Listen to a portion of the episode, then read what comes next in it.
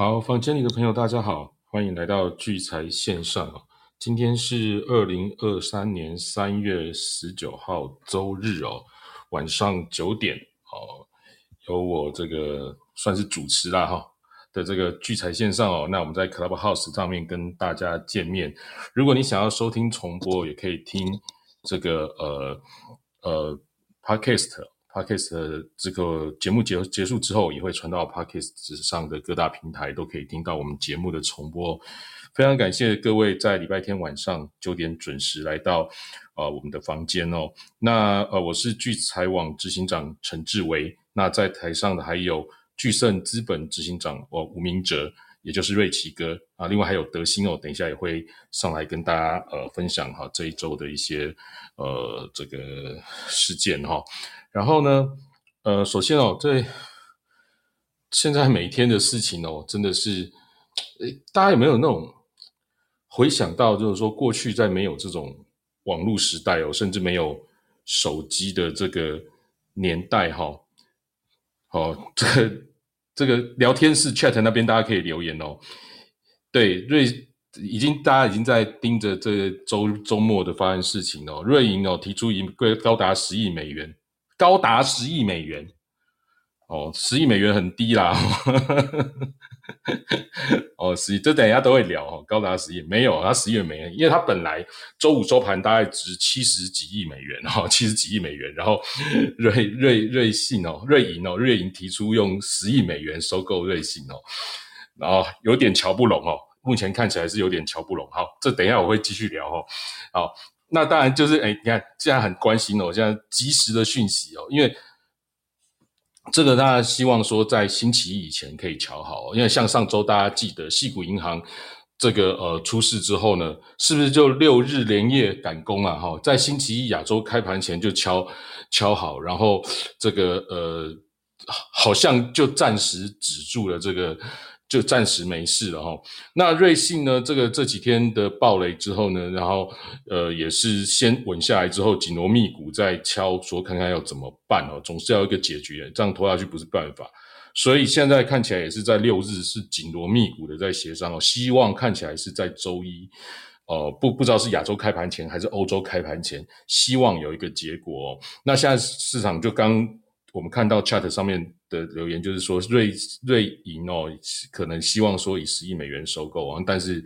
这会非常伤害这个呃原来瑞信的大股东，因为他们至少周五收盘的时候还是有市值是有七十四亿哦，是呃大概八十亿美元哦，大概有八十亿美元，所以这还蛮妙的哈，这还蛮妙的。那好，我再收回来，再收回来。所以大家这一周以来哦，不管这一周从上一周以来哦，从这个鲍威尔去，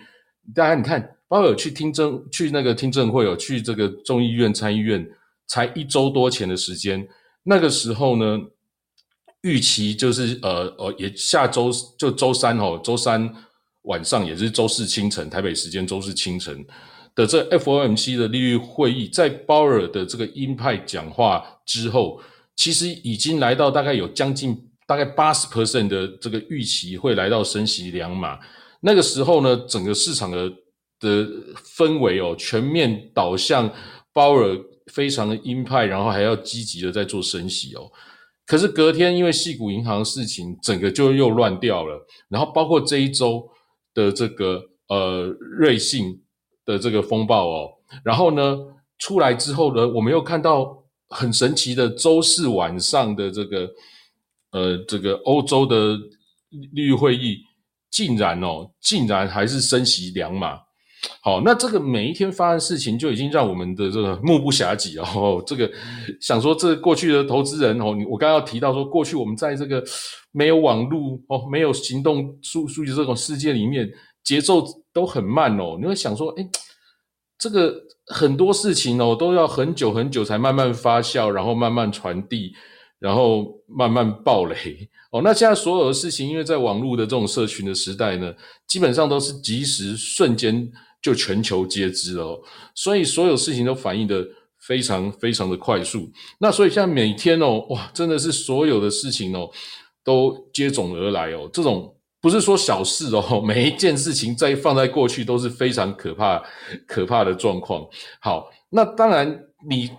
你的速度这么快之的同时，当然也有办法去应对的速度也是非常的快，所以我们看到各式各样的这种防堵啊、应对啊、救援啊，哦，速度都很快。包括我们这这最近还这几天还听到，哎，我们看到什么什么什么第一共和银行哈，有十几家银行共同去救，然后又听到说，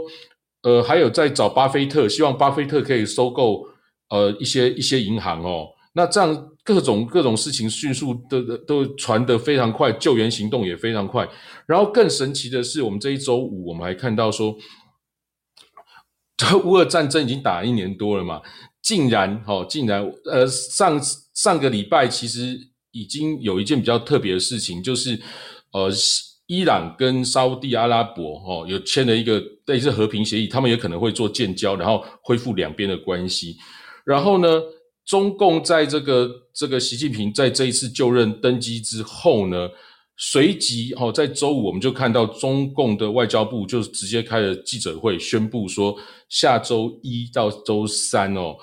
呃，习近平要去访问俄罗斯哦，所以必须必然会跟普京做见面，然后也有可能电话跟这个泽伦斯基哦，呃，做做做做线上的会议哦，那这种种的这个。世界的这种局势哦，让我们看的真的是，呃，不是目不暇接，已经是触目惊心哦。每件事情都很可怕，对不对？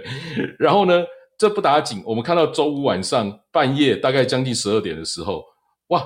国际的不知道什么什么什么法庭哦，所以对对这个普丁就开出了一个国际的通气哦，这个国际的通气哦，国际刑事法院发布普丁的这个通气令哦。也就是说，他到这个一百二十几个国家有签过这个、这个、这个、这个承认这个法法庭的哦，大概就可以逮捕补丁哦。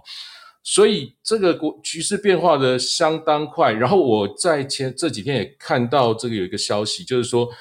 川普说他周二有周二会被逮捕哦，周二会被逮捕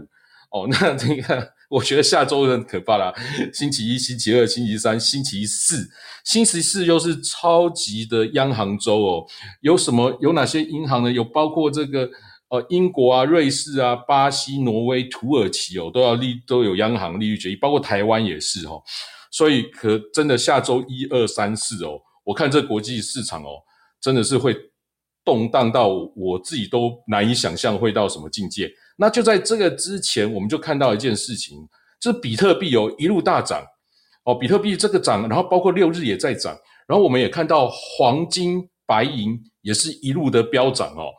然后原油其实一路下跌。那这几个很特别的现象到底是怎么解读？我们等一下我到最后也会来各位跟各位分享哈，各位分享。然后在这中间，其实还有几件事情也蛮值得提出来的哈，我提出来跟大家分享一下。就是尹十一月哦，到了去日本访问，然后他们放弃了一些过去坚持很多很很久的一些事情哦，等于是日韩日本解除了对韩国的这各种出口管制，那在韩国是被骂翻了。可是这也代表了另外一个日韩的这个包括美国这个这这方面阵营的一个结盟哦，那这个也是一个国际上相当重要的事情。然后再一个对我们股市影响也很多的，就是这个 Open AI 的问题哦，它那个 GPT 四哦，它就是公告了，然后这个人工智慧哦，势必哈会取代接下来未来可能半年到一年，很快会取掉在取代掉很多人哦基础的一些工作，所以我们看到大型科技业哦。不断在裁员，我们看到 Meta 什么一万人啊，多少万人就这样裁裁裁哦，所以这个这个趋势转变的很快哦。那我们应该如何去应对哦？那特别我们看到这个，因为三月了嘛，三月要季底了，季底了，瑞奇跟跟我说。嗯，他可以知道大概哪些股票会做账。那我觉得我也很好奇，我们今天等下也来有一个今天很大的一个主题，就是三月底哦，季底哦，会有哪些股票会有机会做账哦？那我想今天节目一定会非常的精彩哦。那我先跟各位报告一下这个犀利股神哦，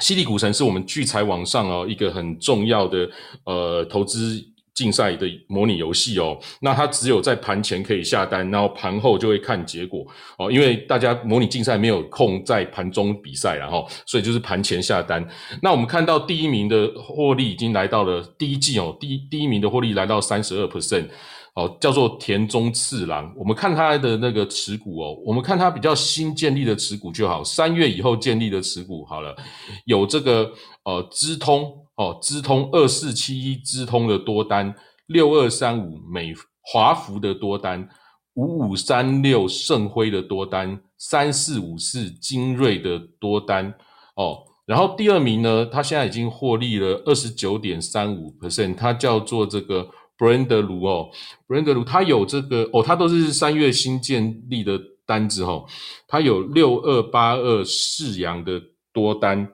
然后有这个二七五四亚洲藏寿司的多单，三三六二先进光的空单哦，然后呢，呃，第三名呢，第三名是这个呃 G X 零二三哦。那它有三零一六加金的空单，三二二八金利科的空单，六四五六 GISKY 的空单，然后第四名是八文文，八文文，那它的单子都是一月建立的哦，那我就不念了。但它有一个赚很多，就是这一档赚起来叫做祥硕五二六九，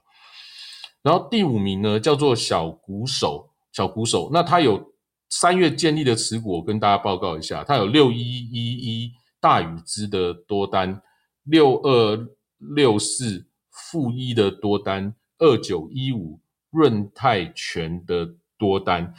那它主要的获利其实是一月三号就建立的这个松钢六二四零的多单，还有三三零八联德的多单哦。那大家可以到我们剧场网上。看他们的这个详细的这个比赛资料。那同时呢，如果你大家欢迎大家可以加入我们上面的这个 Telegram 群哦，每天也会有这个呃小编哦会去发这个竞赛相关的资料。那也可以在每天早上九点哦看这些高手当天的下单，他想要买进卖出的单子，等于是偷窥他们当天的动作哈。那欢迎大家可以到聚财网上来。那说接接下来我就先把这个呃时间哈交给德兴。Hello，大家晚安，各位房间里的朋友，大家好，我是德心，欢迎来到聚财线上。今天是二零二三年三月十九日，星期日。好，一样根据惯例啊，呃，我先来帮大家回顾一下这周的一些重要数据。周二晚上呢，美国公布二月份的 CPI，在年增率的部分呢，前期是六点四 percent，预期呢是六点零，公布数呢如预期是六点零 percent。在月增率的部分，前期呢是零点五 percent，预期是零点四 percent，公布数呢也是如预期啊，是零点四 percent。嗯，这是 CPI 连续第八个月来的下降啊，也是二零二一年九月以来的新低点。那把能源跟食品类因子扣除后的二月份的核心 CPI 啊，在年增率上呢，呃，它的前期啊是五点六 percent。预期呢是五点五 percent，公布数呢是五点五 percent，在月增率的部分呢，前期呢是零点四 percent，预期是零点四 percent，公布数略高于预期跟前期，略高一点点呢，是来到零点五 percent。那这是核心 CPI 连续第六个月的下降，也是自二零二一年十二月以来的新低点。那呃，除了刚刚核心 CPI 的月增率啊略高于预期零点一 percent 以外，哈，其实其余的数字都是如预期啦。然后让之前一直重申要看数据表现决定是否升息的费的，可能会陷入一个蛮困难的抉择。那周三晚上呢，公布了美国二月份的零售销售跟生产者物价指数 PPI，在零售销售上啊，在月增率的部分，前期呢是三点二 percent，预期呢是负零点三 percent。公布数呢略低于预期，来到了负零点四 percent。而在生产者物价指数 PPI 的月增率部分，前期呢是零点三 percent，预期呢零点三 percent，公布数是低于预期，来到了负零点一 percent。周四晚上呢是呃欧元区三月份的利率决议，欧元区呢目前原先主要利率啊是在三点零 percent，预期呢是升息两码。那实际上的公布数呢，如预期是升息了两码，然后利率来到了三点五 percent 的水准。那 ECB 呢，呃表示啊，因为它考虑到通膨预期啊将会在长太长的时间维持一个很高的水平，因此呢，他们就决议要升息两码。那这也是欧洲央行近期连续第六次的升息。那它同时呢也上修了欧元区今年 GDP 的预估值，呃，从成长零点五 percent 啊上调至啊一点零 percent。呃，对于因为 SVB 还有瑞士信贷的事件呢，导致银行业的潜在动荡，欧洲央行 ECB 也同时强调，欧元区的银行业具有韧性，然后拥有强大的资本和流动性。那为了安抚投资人呢，欧洲央行也表明，他们有密切关注当前市场的一个紧张局势。ECB 的工政策工具很齐备。所以，如果有需要的话呢，他们会为欧元区的金融体系去提供流动性的支持，以维护欧元区的物价跟金融的稳定。那不过值得注意的是啊，ECB 在这次的声明中哦，拿掉了之前版本提及的未来会大幅升息的这个字眼哦，也就是说，他在这次声明中，他没有表明说未来利率的一个路径，他都没有没有这个相关的措辞。呃，周五晚上呢，公布了密歇根大学三月份呃消费者预期指数与信心指数。在预期指数前期呢是六十四点七，预期呢六十四点五，公布数呢低于预期啊，来到了六十一点五。呃，在信心指数上呢，前期是六十七，预期是六十六点九，公布数呢也是低于预期，来到了六十三点四。本周的 CME 非 Watch 对于三天后的 FOMC 利率预期，哈，大家应该还记得哦，上周有升息两码的几率啊，对，那但是这周已经完全没有了。目前升息一码的几率呢是六十二 percent 啊，那不升息的几率是三十八 percent。在本周群益杠杆交易的主要商品上呢，在欧美兑，也就是欧元啊，代号 EURUSD。上周呢是从一点零六三五一到周五收盘来到了一点零六六二零，本周的涨幅呢是零点二五个百分点。美日兑啊就是日元啊，代号 USDJPY，上周呢从一百三十四点九二四到周五收盘呢来到了一百三十一点七四三，本周的跌幅呢是二点三六个 percent。黄金代号 XAU，上周呢从每盎司一千八百六十七点三二元，到周五收盘来到了每盎司一千九百八十七点七四元哦，接近两千哈。本周的涨幅呢是六点四五个百分点。美国轻原油代号 XTI，上周呢从每桶七十六点六二，到周五收盘来到了每桶六十六点三九美元哦。本周的跌幅呢，高达了十三点三五个百分点。布兰特原油呢，代号 XBR，上周从每桶八十二点三二美元呢，到周五收盘来到了呃七十二点三二美元。本周的跌幅呢是十二点一五个百分点。道琼指数呢，代号是 DJ 三十，上周呢从三万一千九百九十九点到周五收盘来到了三万一千八百三十四点。本周的跌幅呢是零点五二个百分点。纳斯达克指数呢代号 NDAQ 一百，上周呢从一万一千八百八十三点到周五收盘来到了一万两千五百一十八点，本周的涨幅呢是五点三四个百分点。标普指数代号 SPX 五百，上周从三千八百七十八点到周五收盘来到了三千九百一十六点，本周的涨幅呢是零点九八个百分点。呃，接下来这一周呢，将会是非常精彩忙碌的一周，特别是星期四。好，首先星期二早上会有公布澳洲的货币政策会议纪要。那周四一整天呢，会有非常多的利率决议。好，从凌晨两点开始是美国的利率决议。刚刚有提到嘛，目前预期升息一码的几率是六十二 percent。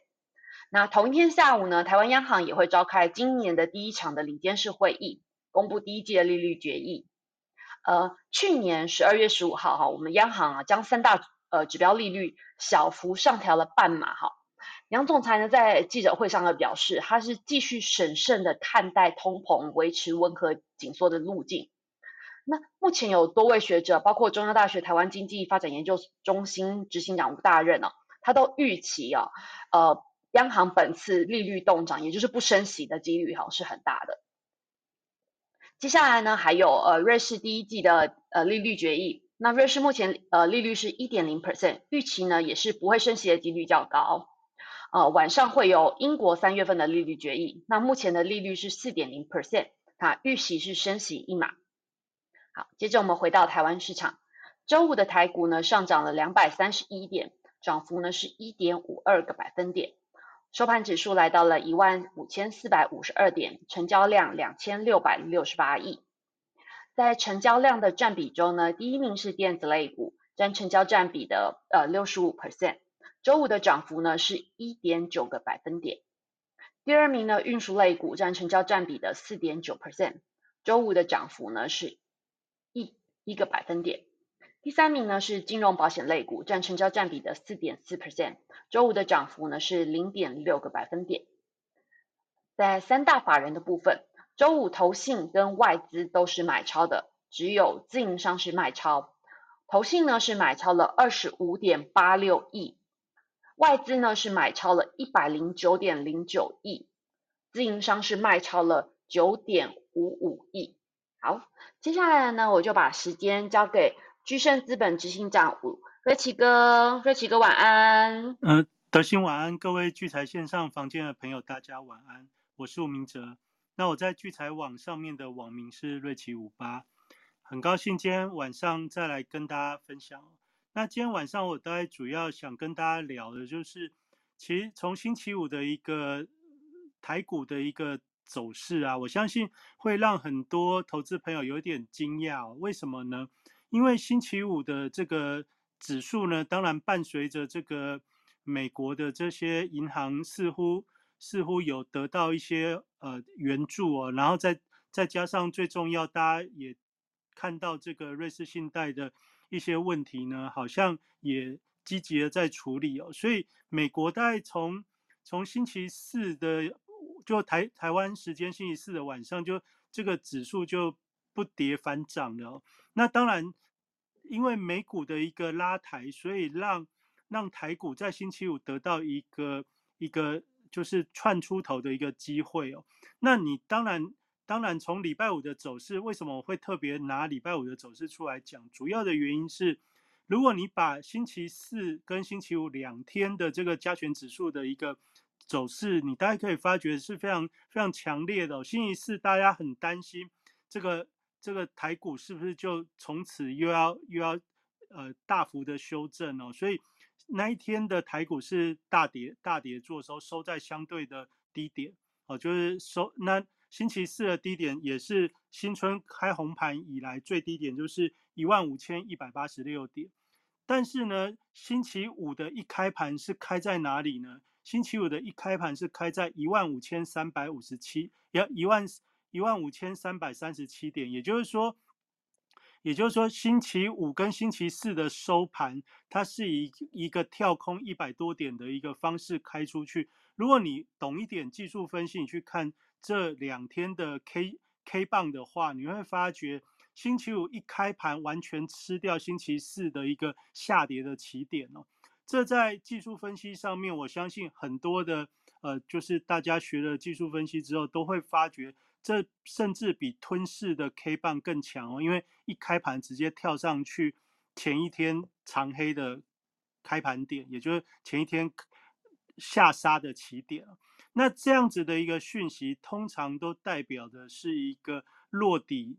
支撑的一个机会很高。那你如果是这样子的分析，那可能可能你也不会很有信信心去研究接下来，因为你每天。听到的都是一些坏消息哦。美国的这个银行似乎产生非常大的一个问题，那再加上这些利率啊，你听到的不管是要升一码，要不升息，或者是升或者升息会超乎大家的预期等等这些言论，我相信在这一两周的时间当中，你都一直不断的被市场给刺激。那这样子的刺激对于你的投资来说，到底有有什么帮助或没有什么帮助？我相信大家在这段时间当中就会就会开始会去疑问。那你会疑问的时候，你心里只要有一点有一点不确定性，或者是你感觉你好像想的跟市场给你的一个反应不是很一样的时候，就是市场走的跟你想的不太一样的时候，通常这时候我们都会觉得自己看不懂。那看不懂的时候，要叫你去买进或者去卖出，你大概也不是很很很敢或者很愿意。那其实这就是我从今年一开始的时候，我就跟大家讲了。一开始新春开红盘之前，我们一月三十号的节目，跟大家讲，从二零二三年的这个兔年开红盘之后，一开始会先在相对的高档会去做高档的盘整，所以今年我们一开始跟跟大家分享的策略叫做守株待兔。守株待兔，经过一月三十号的开红盘之后，到现在已经三月，今天三月十九号了。三月十九号，也就是说，这个这个盘已经走了一个半月了。走了一个半月之后，开始出现，我觉得的确走了什么高档盘整的一个状态，也就是指数在狭幅的区间。我们上星期聊的蛮多，就是在一万五千五百点的上下两三百点这样子去做一个一个波动。那更特别的事情是，这个守株待兔的策略。其实，在兔年开始到现在，你只要掌握到几个主轴，其实你都是有利可图的。例如说，像比较重要的全全职全职股或者集团股，例如说像华兴集团。华兴集团除了华兴很会涨之外，它旗下的华邦店或者是这些其他呃什么新唐啊等等这些呃呃彩连彩金面板的彩金都。很会，很会，很会波动哦。在这一段这一段时间当中，也就是说，华兴集团从从这个兔年开红盘到现在，它其实就是所有集团股的一个风向球。那到现在为止，我们在上星期的时候有稍微提醒大家注意，因为它开始出现了震荡。那它开始出现震荡之后，这个风向球带给我们的是什么？随着而来的就是台股指数从今年三月七号的最高点一万五千八百七十九点开始往下回撤，一路测到上星期四哦三月十六号的一万五千一百八十六点，也就是足足测了七百点。那这个这个测试的一个反应，其实就是从这个风向球开始。进行波动之后，哦，随着带动了这个台股的指数开始出现波动。如果你在三月五号有听聚财线上的话，我们的题目是什么？三月五号的题目是三月股债波动将聚，那你要抓住大户心思的关键。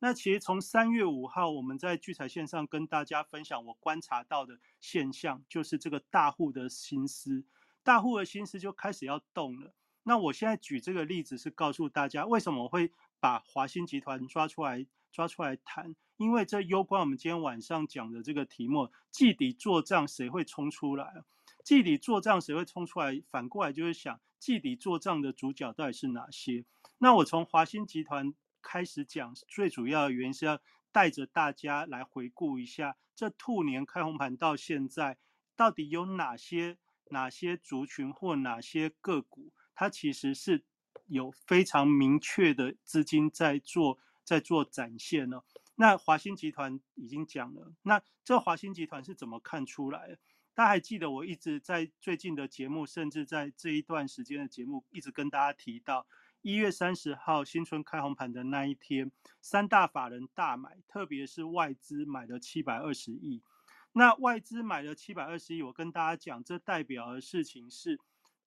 这些大户法人对于台股第一季不看淡，第一季不看淡这件事情，到现在到了三月十九号，你已经完全可以验证，因为指数在高档横盘的过程当中，有非常多的股票在这段时间是非常强劲的上涨，那这些强劲上涨的股票到了现在三月中了。三月中的时候，开始国际之间出现了一些呃所谓利空的一个因子，让大家会觉得说，这是不是呃就是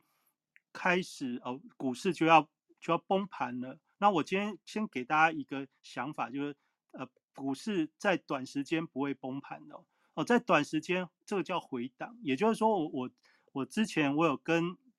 一些跟我去年跟我们这个。开始研究黄金线波段操作法则哦，就大户大户的一个观察的一个方法哦。那在去年我就跟大家讲，在去年十一月我跟大家讲的是什么？我预估台股在三月份会见高点。台股三月份见高点，现在是三月哦。那我不知道四月、五月会不会比现在更高，但是我认为三月份会见高点的原因，其实我在去年十一月底的时候，我大概就已经有先稍微思考过。至少到目前为止，我看到的迹象跟我去年十一月推估的那个方方式，我猜想的事情是接近的。例如说，像股东会以往都在六月开，今年很多的公司都移到五月开，然后让这些股票的这个呃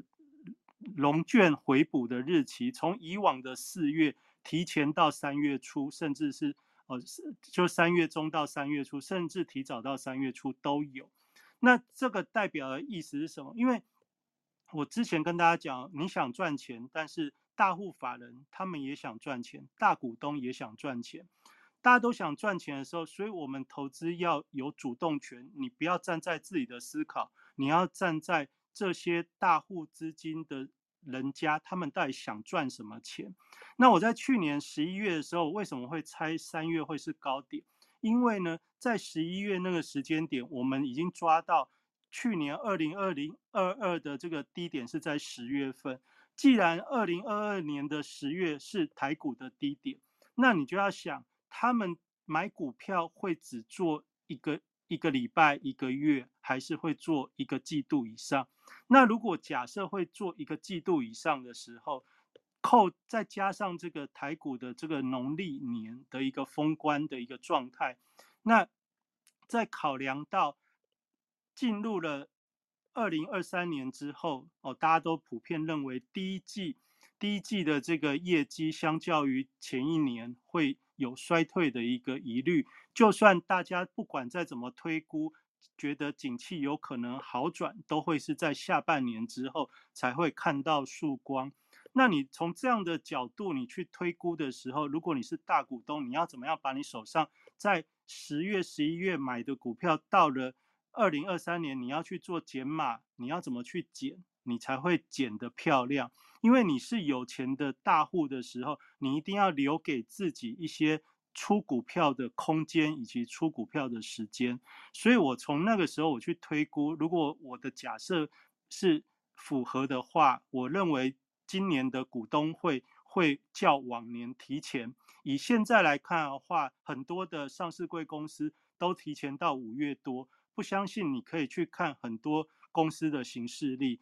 很多的公司基本上在今年都是五月多在开股东会，过往都什么时候开？过往都是从六月初到六月中，会有一大批的这些上市贵公司集中在那时候开，但是今年较过往提早了两个星期以上。那这个东西攸关于这个龙卷的一个回补日。那大家还记得在前两三个礼拜的时候，我们的放那个放空的这个禁令哦，金管会把它解除掉了。那这个龙卷龙卷的一个限制，在两三个礼拜以前解除掉之后，你想到的事情是什么？我想到的事情是，那这样子以后对于这些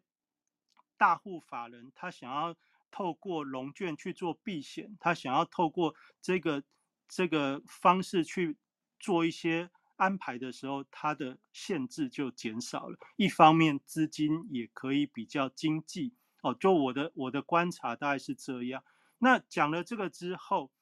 我们再来回到说，那这样子对于季底的做账，谁会冲出来，有什么样的帮助？那简单来讲就是。既然这些大户法人他都想要在三月底甚至到四月的时候，他要让他的手上的资金能够获利的回回呃减减码退回一些资金，也就是减少股票的持有。那他到底要怎么样做呢？其实从新春开红盘一月三十号，我们就会可以看得到他买的是什么股票。第一个我刚才讲集团股。那集团股除了这个华兴集团之外呢，很重要就是联电家族。那联电呢，当然伴随着这个呃 Chat GPT 哦，台积电带动半导体的全面全面的上涨。其实这是呃新春开红盘以来最重要的一个主轴哦，就是指数能够一路的上攻，当然台积电功不可没。但是台积电的涨跌幅，毕竟来说，它只是稳住这个指数的一个气氛哦。那真正带领指数上攻的，其实是联电哦。联电在这一段时间，其实是呃，它一方面它吸纳了非常多的一个资金啊，它的成交量哦放大，从这个一月三十号之后，它其实就是吃了很多市场的市场的一个资金量。那这个联电的一个活泼，它往上攻之外呢？它同样的，因为成交量的一个扩大，周转率的激增，也就是说，你每天现在看到台股的两千多亿当中，联电在这一段时间是占着非常大的一个一个功劳。就是说，它不仅是协助台积电稳住整个加权指数的一个气氛哦，那更重要的事情是，联电集团的所有的这些呃，就是相关的公司啊，其实也都非常的活泼。那那当然。如果你对于台股比较熟悉，你大概知道联电家族有哪些股票。那这样子稳定的指数之后，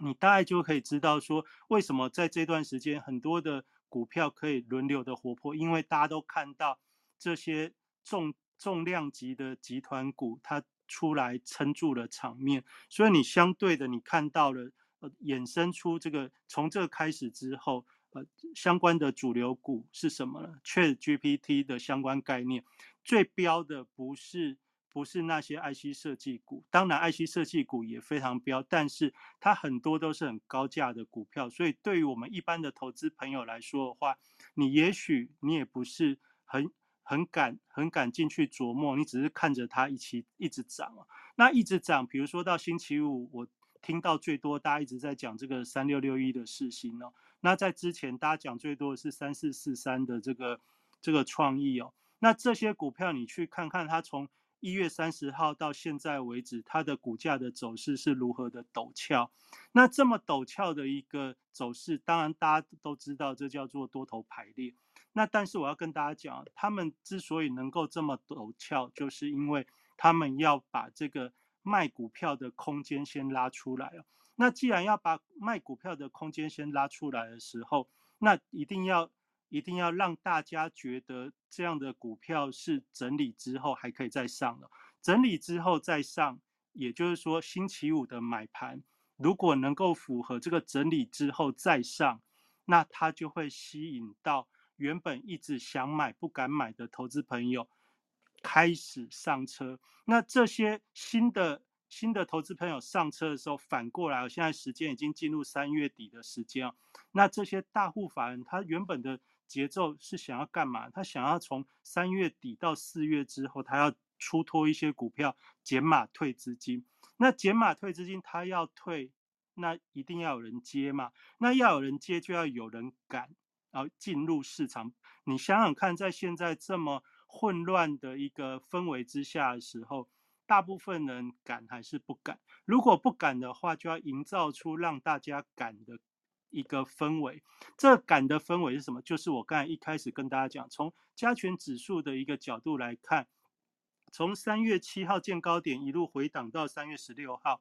一万五千一百八十六点，你会看到的事情是新春开红盘的跳空缺口还是守住了。守住之外呢，这一次的回档靠近。哦，接近所谓的季线了。接近季线之后，马上出现了像礼拜五这样子跳空的一个大涨，也就是所谓的利空之下还能够大涨的一个盘面。那这个大涨的盘面，你再去看星期五的买超的股票，星期五买超的股票果然连电就是最大最大的一个，呃，就是最大的买超的一个标的哦。那如果礼拜五联电是最大的买超标的，你再去看华兴，它是不是也是买超的标的？它也是哦。这我跟大家讲，就是说从这两个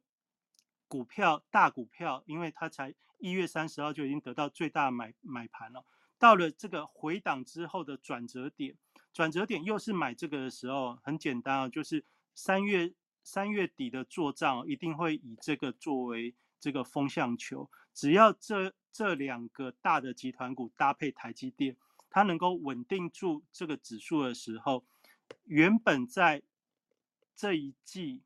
过程当中出现的所有的这些标股集团啊，标股或概念，它就会稳稳的稳到三月底。那三月底为什么要稳？因为我接下来讲的这些概念族群，其实就是投信琢磨的一个族群，也就是大家喜欢的中小型股。中小型股他们在买什么呢？他们不是买刚才讲除了那个高价的 IC 设计之外，哦，那因为那跟我们一般的投资朋友来说，你就算买，你不敢买很多，那所以你跑也是跑来跑去，所以它那个那么陡峭的股价走势，也许你也赚不了多少钱。但是有一些族群，例如说像。却 GPT 是这一季最最夯的一个题目，但是最标的除了 IC 设计之外，还有一个叫做软体的族群。这些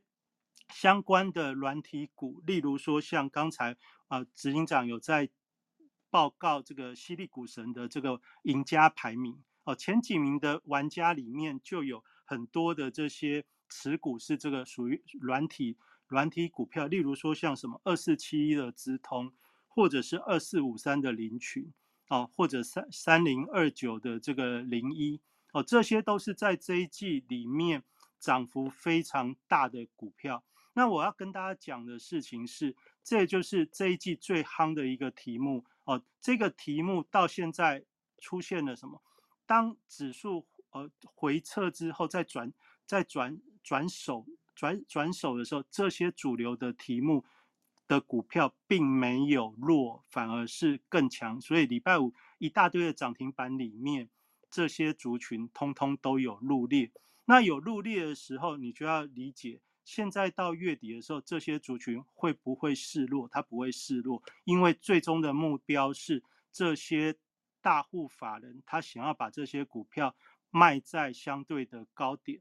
卖在相对的高点的时候，一定要拉到让大家觉得你卖。你卖掉之后不买回来很可惜。好，这这个东西我们在聚财线上跟大家分享，你可以慢慢的去琢琢磨品品味这种这种节奏。因为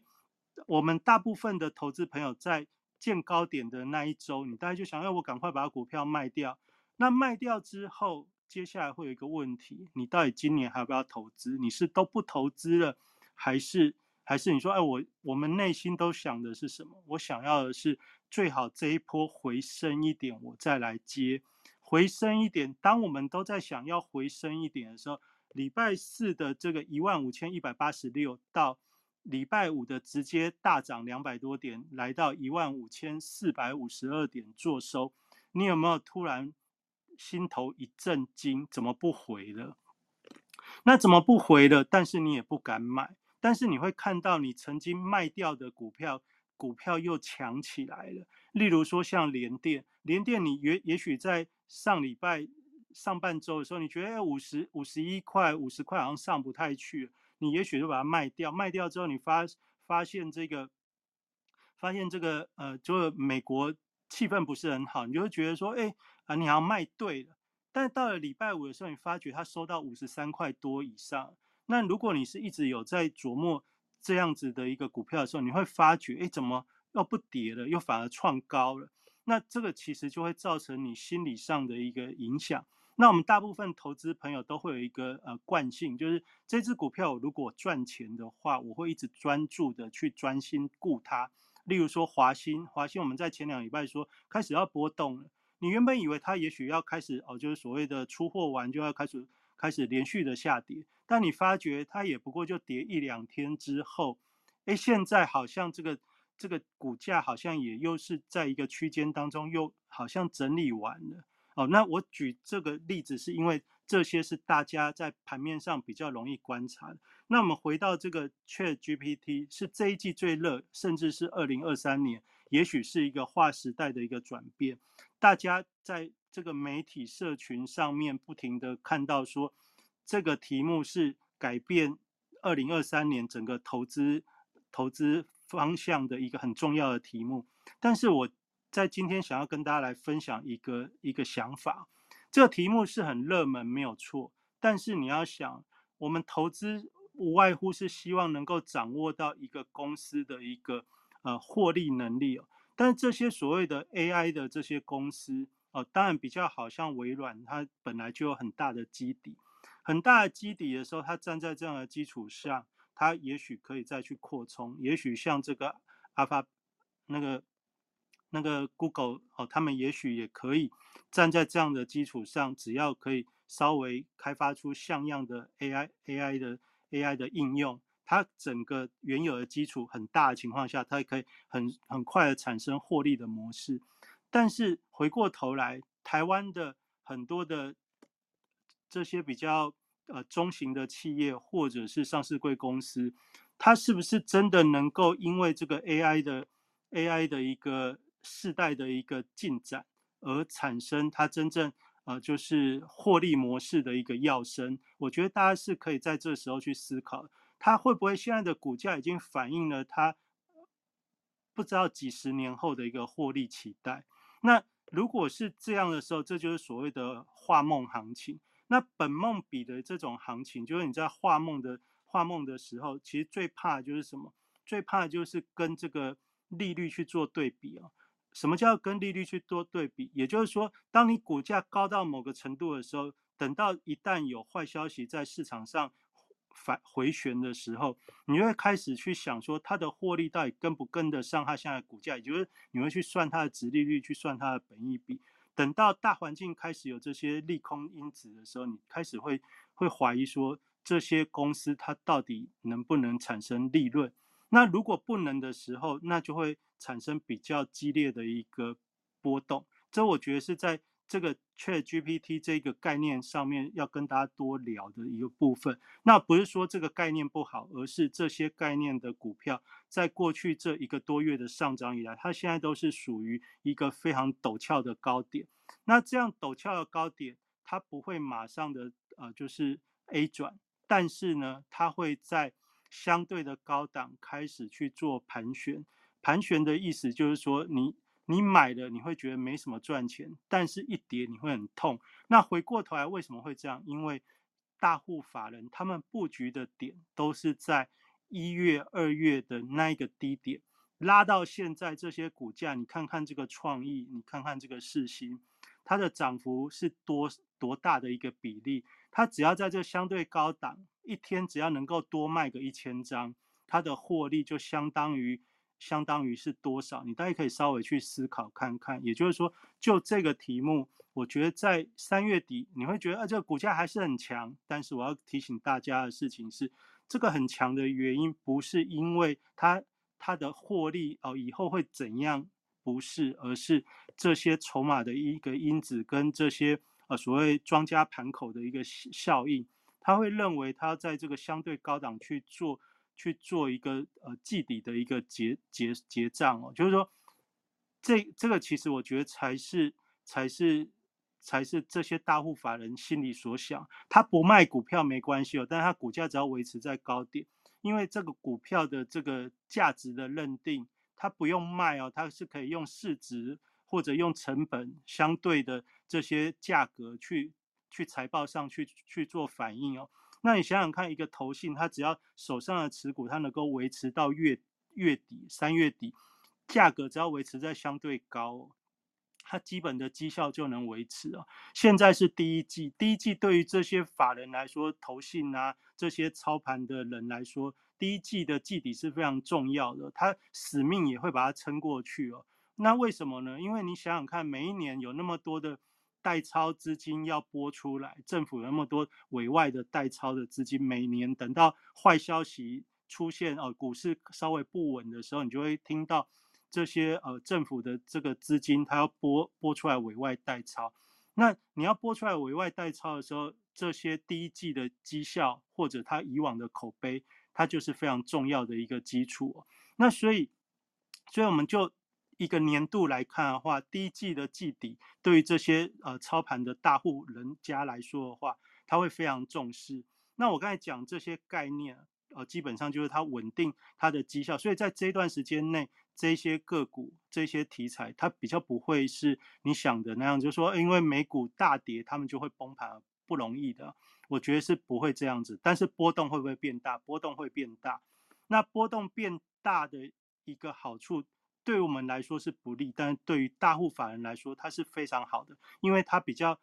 波动大的话，它做价差的空间放大之后，它其实是比较容易赚钱的。哦，这也许跟我们原本想的不一定是一样，但我在今天晚上也跟大家做一点分享。那除了这个之外，还有一个题目也是第一季这个法人非常重视的，就是这个绿能储能的概念哦。那绿能储能的概念最重要的这个概念领导的股票是六二八二的康舒哦。康舒的话，刚才也在我们这个呃犀利股神玩家哦前几名的玩家里面很重要的一个标的哦。那你说？这个这个标的怎么都在这些犀利股神的玩家都有出现，所以执行长每次我们在聚财线上的节目一开始都会跟大家稍微稍微报告一下这些这些排名前位的这些玩家他到底都做些什么股票，给大家做一点参考。那我今天就另外这种角度来跟大家分享。那这个康叔为什么值得观察？因为它一样在这个。开红盘的第一个交易日哦，直接跳空涨停。你要想这样子的股票，它能够在开红盘的第一天直接跳空涨停，然后经过一个多月的时间，它的股价不修正，不修正，而且持续在往上窜，那这样子的一个题目就代表它是有实质的一个看好。那你在这个过程中，你当然可以看到很多光电案的一个一个一个投入，大家都知道这是一个利益非常大的一个产业。利益非常大，表示这有赚头。那有赚头，在股市资本市场来说，就会产生产生这些哦，就是呃美好的美好的一个投资梦哦。那你从大户法人的企图心啊，你就是可以从康叔的一个角度，你可以看出这个储能绿能相关的概念啊，你就可以知道说。这是第一季除了这个 Chat GPT 之外，第二重要的一个题目，因为大家也知道，现在缺水缺电的一个议题，也是萦绕在我们的这个呃，就是投资市场上面。那既然缺水缺电这个东西已经萦绕在我们的投资市场上面的话，相对应的解方，也就是这个绿能储能的一个议题相关的概念，自然它就会得到。资金的一个青睐，这也是这些呃大户大户经理人们哦，他们一定不会放过的题目。那既然从一月三十号开红盘到现在，它都已经持续的都不回档了，那你想想看，它是不是也会像刚才讲的 ChatGPT 这个概念，它为了季底的一个绩效，它也要把它维持住？那你说除除了这个？康舒之外，那我再举几个相关绿能的股票跟大家跟大家分享，你可以去观察看看，他们到底会不会跌。例如说像这个八一七一的天宇，那这天宇也许大家也不是很熟，但是最近的一个上涨，它从他从两年前开始哦，做了一系列的一个转型，那转型到现在呢，俨然可以成为这些呃。标题的一个宠儿，也就是说，他的这个呃绿能的一个合作案，不停的在媒体上露出哦。那这样子的一个这样子的一个议题，当然就是搭上现在这个储能储能的相相关的概念。那我讲这些不是告诉你说这个股票一定如何，而是说这个题目在现在第一季来说，它就是一个崭露头角的一个一个题目。那除了这个。这康康舒天宇啊，甚至像什么乐视绿能，然后还有很多的这些绿能绿能相关的一个股票，什么那个呃云豹能源，好最近刚刚挂牌的云豹能源，或者是像那个那名字我又突然想不起来，六八六八零六那叫什么名字我又忘记了，哦，但但没关系，大家就理解，就是这个题目你如果不知道的话。你就可以去找概念股，要找储能概念股，它就会给你列出一大堆。那你说像那些线缆的什么，就是这些传传输电力的这些电力相关设备股啊，那当然这都属于这个题目里面的。那我要跟大家讲说，你如果你现在不知道现在第一季到底哪些股票，那这些都是可以供大家去思考的。那回过回过头来，那你就会想说，那这些股票到底还能不能做？我想跟大家讲的是。这个这个季度，这二零二三年的上半年，目前来说，整体全世界都是一个大盘整。大盘整的意思就是拉下去会会顶住，拉上去会压住。也就是说，如果你看好某几个题材的话，下来你可以适当的分配资金去去做低阶，上去呢好消息或者不好不知道什么消息突然大涨，你就先卖再说，这就叫做二零二三年的守株待兔的一个策略。好，这以上就是跟大家分享，我觉得从从年初到现在我观察到的一些现象。那也就是说，我对于今年的第一季的一个。的这些法人他们的一个一个动作，我觉得他们会维持在相对的高点，让他们的一个绩效是是好看的。那除了这些之外，你说这些内需那个什么，就是解封概念的这些相关的饭店呐，或者是旅行社等等这些这些代，他们也都很会涨。但是这些股票到底要不要做？而我我对于这这些部分，我倒是没有那么。我没有那么那么喜欢，我自己没那么喜欢了。这原因不是他们不会涨，这原因是这些股票过往一个特性哦，一旦一旦人走茶凉的时候，是想卖都卖不掉。我对于这些股票的一个一个过去的感感想是这样。现在受媒体吹捧的时候，它会涨很很快，但是呢，一旦人走茶凉的时候，那个在掉的速度也很快。也就是说。它其实我觉得不是很适合一般的投资朋友你去去去去厮杀哦，所以我觉得这些这些什么饭店啊，或者是这些这些族群，虽然感觉上也很会涨，但是我觉得到了现在季底的时候，你也许就可以适当的稍微回避一下，毕竟这些这些题目它的这些相关的股票，它过往的股性就是长这样，就是。就是一旦一旦大人退的时候，一般人是想跑都跑不掉的。那这大概就是我的我的我的看法。你说到现在，你说既然第一季季底会维持在高档，那没有错。但是但是它在这维持的过程当中，以后只要呃一冷掉，你也不知道为什么突然就冷掉，那成交量会低到你非常难进出。这大概是。一一定要跟大家稍微再再去做做做说明。那那像这个国外的部分，今天我们另外就是银行暴雷，到底结束了没啊？哦，就是现在也传出 UBS 要去呃，可能愿意去去跟瑞士信贷去做一些呃，就是收购啊、合作等等。当当然有它的条件，它毕竟要去吃这个。这这么大的一个这这么大一个坑哦，要去填这个坑，他也是他也是要非常的考虑哦，因为弄不好弄不好就是小坑大大坑填填填不满的话，自己也要落坑哦。那其实这其实就是我们现在这个大大环境当中，大家一定要理解。而且大家还记得上次执行长有跟大家分享。今去上周，他有分享一个东西哦，就现在的这种行情，因为随着网络的普及哦，一个消息的发酵，它是瞬间的，这种瞬间的速度，也就是说，只要市场因为这个消息的影响，它的它的反应是非常快速与激烈的。那你说一个银行要破产是瞬间哦，那一个股票要。要大跌也是瞬间哦，那很多的国外的股票是没有涨跌幅限制的，没有涨跌幅限制的时候，一个瞬间，也许你好不容易存了，存了好几年上涨获利三十趴，也许一天的一个下跌就五十趴了，也就是说你存了存了 N 九的股票，也许就是一个消息就把你就把你存了 N 九的股票把把你打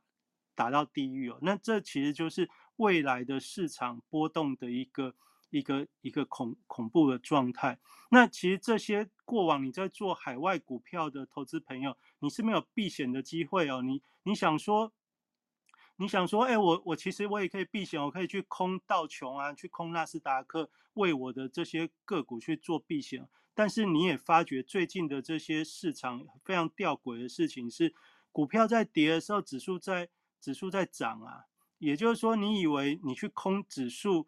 空指数你可以帮你的股票避险哦，但是其实搞不好你是双头被被打哦。那这其实就是现阶段大家会觉得困难的一个地方。那我今天我在在这个超级央行周来袭之前，其实我也觉得可以跟大家分享，像现在有所谓这个 CFD 哦，就是我们国内的这些期货公司也陆续获得了开放，就是对于美股个股的 CFD，它也得到得到开放，就是这个价差合约的这种这种这种商品哦，价差合约的商品它有什么好处呢？它的好处，比如说像现在 Tesla，大家如果你是非常看好电动车，那但是股价它感觉波动很激烈的时候，你感觉它好像要跌，那那你以往你是要把股票卖掉的，但是你舍不得卖，因为那个手续费一卖一买之间，你你会觉得这是蛮高的一个费用。那更重要的事情，你卖掉之后，万一它在上涨，你常常会买不回来哦。这大概就是长期在做美股的人会有这种会有这种这种担心哦。那你透过 CFD 的价差合约来做的话，有什么好处？因为这个这个商品它是可以做多也可以做空哦。那可以做多可以做空，最重要是它可以有杠杆的一个功能，也就是说你买十买一万美元，其实你不用拿你不用拿一万美元出来了，你大概只要你只要拿个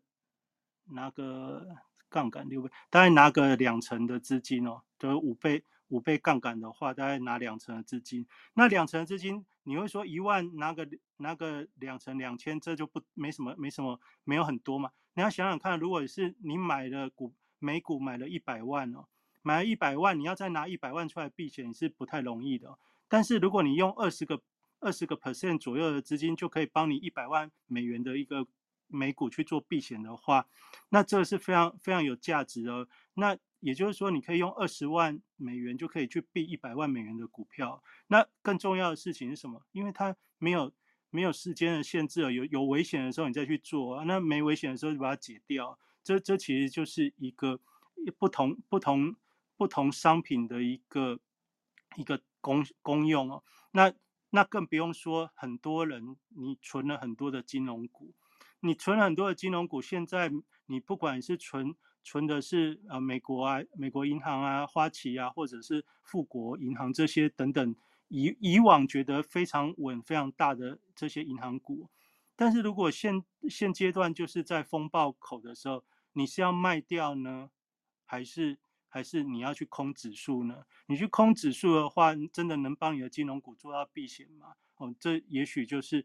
各位可以好好去思考，但是我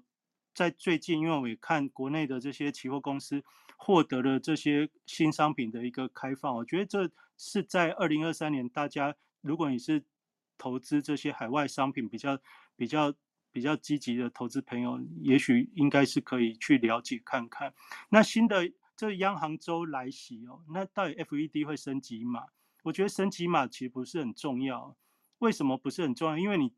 你就算知道它升级嘛，哦，那个市场的反应也不是一定如你所想的那样。你说真的，FED 不升息就代表美元一定会跌吗？真的是这样吗？像大家都觉得，哎，瑞士信贷的问题，也许欧央上上星期也许会软一点，但欧央它有它的立场，它不是升两码，但是它升两码之后，欧元是短暂的转强，但是真的有。有到很强嘛？最终还是要看下礼拜 FED 的一个动作。但是我要讲的事情是，这些东西从去年的年底到现在为止，不管这个利率怎么样去摆荡哦，你都会发觉瞬间瞬间的方向可能经过一个星期之后就转变了。那也就是说，现在大家都在猜这个到底升级嘛？我觉得不是太重要，你反而要回归到你自己的投资部位哦。你自己的投资部位到底你是希望它是美元强还是美元弱？那你反而要去注意说，如果你希望是美元强，但是美元经过升息之后，美元开始转弱，你是要退还是不要退？你大家要先想好。那如果你希望美元强的话，美元经过星期四凌晨的这个呃，就是利率会议哦。啊如果美元真的转强的话，你是要加码还是不要加码？你到底要怎么样去安排你的资金？我觉得这相对于各位来说反而是更重要。你不是去猜到底到底他猜是几码，因为猜几码没有用。你要先想好的事情是美元转强或者美元转弱，哪里是你的临界点哦，你应该要去做动作。我觉得这才是这才是在现阶段很混乱的一个呃，就是消息快速变动的环境当中，你要先先做好的功课哦。那你如果都不知道的话，那你宁愿现在的这个部位应该要缩小，缩小，等到等到这个利率会议完之后，它如果有一个很强烈的一个变动，你就跟着赢的那一边去欺负弱的那一边，那你这就会掌握投资的主动权。也就是说，在暧昧不明的时候，你不要投入大量的部位哦，你投入大量的部位，你会陷于被动，不管你是赚或赔哦，你都会。你都会冒上很大的波动风险啊！那反过来啊，你就是现在缩小你的部位，等到等到这个利率会议完之后，要么没有方向，要么有强烈的新的方向的时候，跟着新的方向去去做。其实你这样的一个呃获利，也许会更更轻松，也更更更美好一些。好，那我我大概就是这个。到底升级码或者怎么看这个央行周来袭哦？我我就把时间交给执行长。好，感谢德兴跟瑞奇哥的分享哦。那瑞奇哥刚分析的太好了，太好了，我都百分之百认同哦。所以，所以我我没分析，没东西分析的是。OK，我可以聊一下，我可以聊一下。哦，那感谢大家听到现在哦。那如果没有听完整的，可以听我们的重播，还有 Podcast 也会重播。然后也欢迎大家发了我们台上的讲者，还有我们 Telegram 的群哦，也都可以呃加进去。好，哎，我我现在看到有人写说 CFD 只要二成保证金赚的也很小，没有啊，它二成就是说它可以。呃，比如说它有杠杆十倍，或者是六六点六六倍、五倍、二点五倍，那是有不同的那个有不同的杠杆。那如果是二成保证金，表示它是杠杆是五倍的，所以它等于也是你只要准备，比如说刚瑞奇哥讲的，你只要二十万就可以去避险一百万的股票，哦，它就是一样，就它那个部位的大小会是相同的规模。那聊聊到这个，我顺便聊一下好了，就是说。这个我这里周拜也有贴那个 FB 哦，就是说过去有台湾的这个杠杆下面 CFD 的美股的个股哦，其实是比较少的，然后大概有九十几档。那这礼拜一次增加了六十几档哦，所以变得非常丰富哦，像特斯拉、莫德拉、波克夏都有哦，就觉得。哇，很有趣，很有趣哈。那特别是刚刚瑞奇哥讲的，因为接下来可能礼拜四 FOMC 的这个利率的这个变动，还有下周其实很激烈。那如果你有银行股或者什么的，其实很适合用这种工具来做避险哈，来做避险。那呃，另外我等下可能我我就一并讲，我等下会提到黄金的事情，因为大家现在可能也都注意到黄金的走势非常的强劲哦。呃，很快哦，下周应该是。不难见到两千一一样是两千美元以上，而且甚至可能一路走。那有些人可能没有参与到黄金的这波走势，可是那又什么时候切入？会不会是星期四 FOMC 利率决策会议，他在那边升一码，好或升两码？当然一码比较可能啊。升一码的时候，搞不好是一个蛮好的切入点。那可是我黄金要做什么？我做 ETF 或什么的，其实它那个速度太慢，而且台湾的这个黄金期货，其实它的量也非常的小。所以其实一样可以用这个哦，这种杠杆交易哦，可以直接做这个黄金的这个，它可以切到非常小的单位，比如说它这个呃最小，我们其实在这个这个台湾的杠杆交易商哦，也就是期货的这个杠杆交易上面，我们只要用到九十几块美金就可以参与到。黄金的这个涨跌哦，最小就是这样，所以其实对一般投资人来讲是相当相当好的哦，所以大家可以去多了解。那你如果说呃想要知道这个呃，刚我们讲了，礼拜四有 FOMC 利率决策会议啊，什呃或者是礼拜几有什么公告，可能会影响到黄金或者是呃各种不同美美股的这种不同走势呢？你可能会想要盯一下呃，就是经济日历嘛。那大家可以加入我们上面 Telegram 群哦，也的心也都会提供经济日历给。大家，那如果你有什么问题，哦，也都可以呃问我哈，或问问问德兴，其实都可以哈。好，那我现在开始说我要讲的部分哈，我要讲的部分就是说，嗯，我刚刚一开始其实有提到哦，就是说我们从这个先走讲上上次好了，这这几次好了，这几次我一直跟各位强调，节目里面一直跟各位强调什么？我跟各位强调，波动一定会越来越大，特别是三月中，好，三月中以后，这个波动会拉大。然后我跟各位说了什么事情？我跟各位说，绝对不会崩盘，也不会大涨喷出。告诉大家，就是波动放大。所以在这这这两周，我们看到银行股的这个这个这个各种暴雷干嘛的？大家好像哇，世界末日啊，哇，雷曼时刻啦。如果你有听我们聚来线上，你就知道，m o c a l i n g 哦，不可能哦，不会有这种事情。下去就是上去，上去就是下来，哦，上就是这样，哦，就是这样。那波动放大，但是你不可能会整个爆掉或整个爆冲，没这种事情。那唯一有爆冲的是什么？比特币跟黄金啊，比特币跟黄金，那所以黄金现在是最好做的啊。哦，黄金现在是最好做的，而且这个趋势应该很强，而且会走得蛮远的，大家应该要关关注起来哈。好，那那所以第一件事情我们知道波动放大，但是不要以为下去就会崩盘呐，上去会是怎样？比如说现在瑞银大家那边讲，呃，瑞瑞瑞士信贷讲瑞银要收购，然后又不收购。好像两边压得很凶，对不对？好像哦，收购了，明天就大涨，就像上次细股银行这个开那亚洲开盘前，然后就哎谈谈就就就那个什么 FED 他们就介入了，然后礼拜一的股票就拉上去的哦，就好像收购了就哦，明天应该大涨，没有收购，明天应该世界末日，有这么有有这么分歧吗？没有哈，明天股票开小涨哦，我跟各位讲，明天就是开小涨。或者是小跌哦，没有，没事哦，没事。那当然，我也是猜测了哈。我就告诉各位，不要看这些啦。而且你更更好笑的是说，如果美国银行发生事情，你看比较轻松的，就是美股要美国要崩溃了，美国要完蛋了。哦，那你如果说我说比较轻松的媒体或者是人，那如果是中国那边怎样哦？比如说礼拜五，中国还有降降那个降那个呃。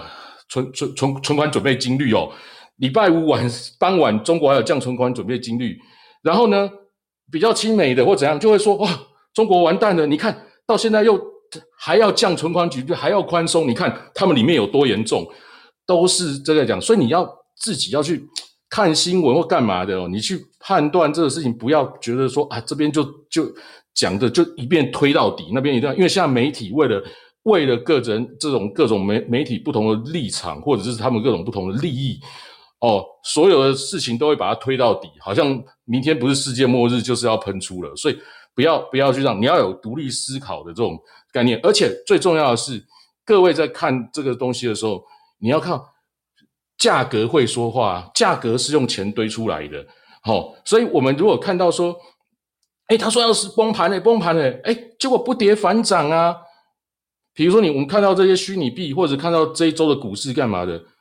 后面其实不就上去了吗？哦，所以，所以，所以我觉得，因为现在社群啊，社群的这个、这个、这个、这媒介哦，太容易去渲染这些很夸大的这种、这种言论哦，所以大家要要要注意哦，看看新闻要注意，但是一定要看，因为你要知道说现在的局势大概是是是是什么样子哈。好，所以。我我说接下来，比如说，哎，我刚刚有提到礼拜五连中国的这个，呃，中国人行他们也降降准了。刚我我我一开始漏掉没有提到，哦所以像很多动作，我们可以看到星期一明天开盘，我刚刚讲啊，应该是不会大涨，也不会崩盘啊。但是呢，剧烈震荡会在亚洲开盘之后，可能就开始非常剧烈震荡，因为我们看到，哎，比如说人行降准这个新闻，就在周一就会发酵，对不对？然后又看到这个。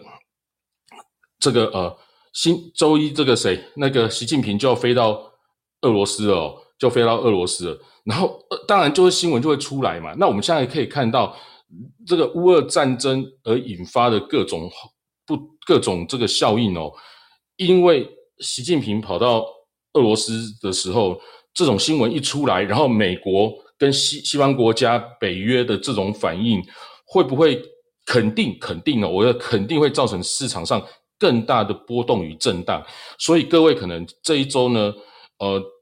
就是系好安全带。那跟瑞奇哥讲的，如果你那些股票不容易避险的哦，其实要找一些东西可以去稍微做一些呃可能性的避险哦，那避免说过大的波动造成你心情上的一些影响，而做出了一些错误的呃决策。好，那当然我们看到礼拜二、礼拜三这样一路下来，最重要当然就是礼拜四。可是你看哦。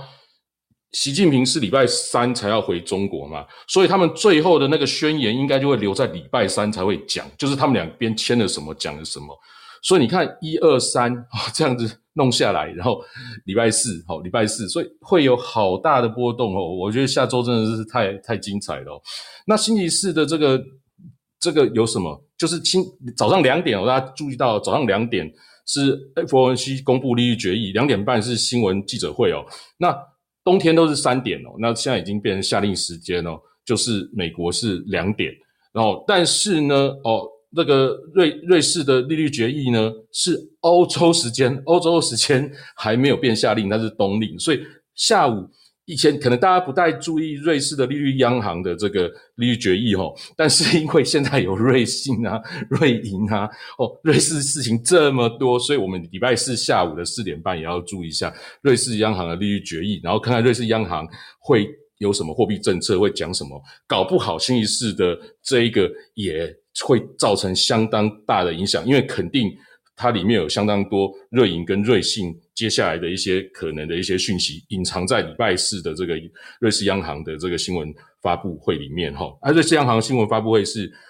五点哦，是下午五点，然后到了晚上八点哦，就是英国的利率决决议哦。那英国利率决议在这一次相对来讲看起来就没有这么紧张，它是不是之前曾经紧张过一次？哦，他们去年的这个这个英国的养老金的事情嘛，那时候也是利率也是这个殖利率一直往上推，然后养老金也差一点哦，也是差一点这个流动性也的问题，也是后来也是央行进去救嘛。那所以，然后后来又有这个呃英国女王的过世哦，所以英国本来也是一个大家已经在盯着的一个上，那这周可能还是以瑞士哦跟这个美国。哦，是这个我们最主要要要注意的这个两个两个地方哈。然后这是超级那我们看猜测一下哦，那上周哦这个债券的这个殖利率哦非常的夸张哦，它本来到了这个倒挂已经到了最大到了一百零六个基点哦，也就是一点零六 percent 哦。然后后来就是因为这个呃细股的细股银行的事情，然后呢呃殖利率就下杀哦，那现在倒挂了已经。缩小了，可是他们每天的殖利率的波动，包括殖率的波动，就造成债券价格的波动哦，都是创不了几十年甚至几百年以来，或者是有史以来的这种新纪录哦。那个波动是可怕，好像债券一天可以涨十 percent 哦，非常非常的夸张哦，非常夸张。然后呢，讲到债券，上周还有一件事情哦，就中国的债券报价哦的一些系统哦，还被这个直接。喊停哦，所以中国去在上周，中国的债券的报价是变成用人工在喊哦，变成用人工在喊哦，就是因为波动过大，然后就所以所以事情真的非常多啦，哈，事情非常多。好，那我们就来看这个星期四的这个，刚我们题目也讲，热奇哥有讲，就是说，呃，这个 FED 的利率我们会不会升？因为我们这这两年来，因为通膨的关系，大家都一直在猜 FED 升息升息，可是你们不觉得？刚刚瑞奇哥也讲，哎，好像不太重要。对，现在好像感觉 FED 升不升息，还有 CPI 好像也没有之前那么重要了哦。因为现在银行暴雷的事情、瑞信的事情，还有这个乌俄战争啊，好，还有中国他们大家贸易的问题，好像相对也相当的重要哦。也不是只有通膨跟 CPI 是最重要的事情。不过它当然还是会影响到相当大的一个程程度的市场上的波动哦。就像我讲的，它可能冲上去、冲下来、冲上去、冲下来。所以我们来来猜一下礼拜四。央行会怎样？那以现在来看，利率最大的是什么？几几率最大的就是升一码嘛。本来是从大概是升一码到升碰碰到升两码最大，然后那个细谷银行出事之后，又那个供给这个说反正放了很多钱哦。我们看到哦，央那 FED 的资产负债表又暴增三千亿美元哦。好，不管那它到又等于是不升息的几率最。最大，然后到现在又是升一码的几率最大。好啦，那你看看呢？升两码好像太凶了，不升好像都太软弱。所以当然现在看起来升一码几率是最大，而且我也相信应该是升一码。可是呢，你想想看哦，升两码太凶哦，可能会造成很多中小银行哦会出现一些问题。所以 FED 大概也不太敢升两码。可是你说不升呢？不升呢？当然是对这些银行、对这些借贷比较多，或者是手上比较多。这个债券的这些投资人是比较有利的哦，但是 F E D 上也没有无光啊，因为通膨还在上面啊，通膨还在上面，它如果突然就不升了，会造成什么问题？为什么欧元区这次也要升两码？它也有一个解释，就是你如果不升了，反而会让人家觉得你本来是要升两码的，那你如果突然变不升，表示这件事情相当严重。那如果不升的，我们的我们的直觉就说，哦，它比较不升的，变得比较宽松的态度，所以呢？股票应该大涨，美元应该大跌，好，那会不会这一次如果不升了？如果这次不升哦，会让人家解读这个这个银行的事件相当严重，反而会股票大跌，那美元也大跌，变成双跌，股债双双跌，呃不不 不是股债，股会双跌了哈，股会双跌，会不会是这样子？所以呢，它最好的策略就是升一码。哦，所以基本上是别无选择啦，别无选择。他如果不升，反而虽然是救了救了债券，救那些小银行，但是可能后续影响会更大哦。所以我们这样猜测的话，它大概就是生意嘛。那